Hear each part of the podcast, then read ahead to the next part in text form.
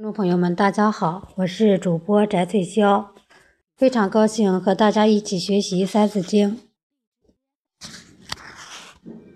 高曾祖父而身，身而子，子而孙，自子孙至玄曾，乃九族人之伦。译文。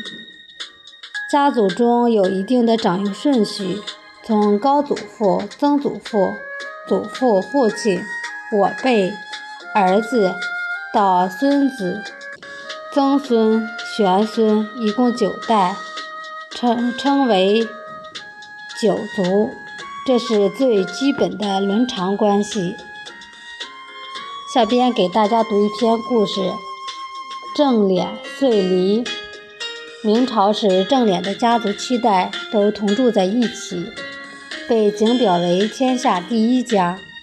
一天，太祖皇帝召正脸进宫，问道：“你家里人口一共有多少呢？”正脸回道：“大概有千余人吧。”太祖皇帝又问他：“人口如此庞大，是如何治家的？”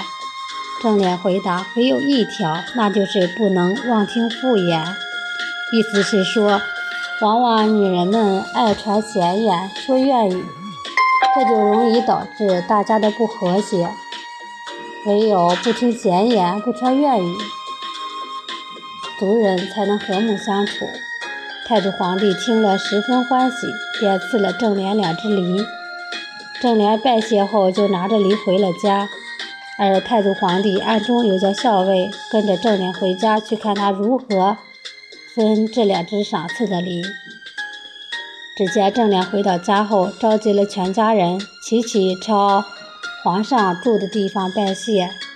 然后他叫人抬来了两个大水缸，将那两只梨切碎了，放入水中。这样，全家千余人口都算是喝到了皇上赐的梨水了。校尉回去将所见汇报给了太祖皇帝。太祖皇帝更加高兴，不得不佩服正廉的治家有方。